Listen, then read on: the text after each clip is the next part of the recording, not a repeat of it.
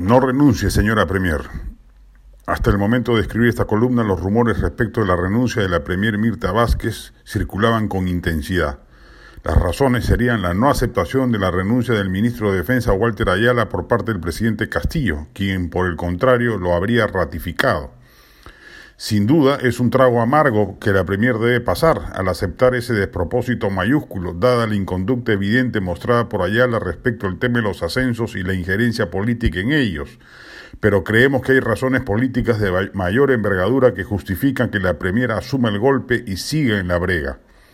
De mediocridades, dislates, torpezas del tamaño de una catedral e inconductas va a estar plagado este gobierno. Y eso usted, Mirta Vázquez, lo sabía antes de aceptar el encargo que el primer mandatario le brindó. Usted, señora Premier, aceptó formar parte de una mediocre coalición de izquierdas con plena conciencia de que no ingresaba a un recinto de excelencia administrativa ni mucho menos. Obviamente entendemos que usted se ha propuesto enmendar en la medida de lo posible semejantes entuertos. Lo logró con el ministro del Interior Luis Barranzuela y lamentablemente parece que no ha tenido el mismo éxito con el de Defensa Walter Ayala. ¿Debe renunciar por ello?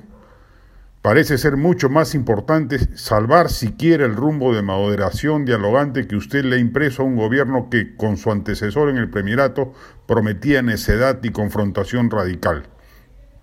Si usted renuncia, no solo provocará una crisis política mayúscula, sino que probablemente empuje nuevamente al presidente a recurrir a sus viejos aliados erronistas o a recomponer el gabinete con integrantes aún más impresentables de los que ya habitan allí particularmente los de defensa, transportes y educación. Usted ha merecido la confianza del Congreso, ha tenido 68 votos, algunos de los cuales no solo no eran de la coalición de izquierdas que integra el gabinete, sino del centro e inclusive parlamentarios de la derecha como de Renovación Popular y Avanza País. Le corresponde responder a esa confianza y asegurarle al país, en la medida de sus posibilidades políticas, que se mantendrán las líneas maestras que le permitieron esa votación.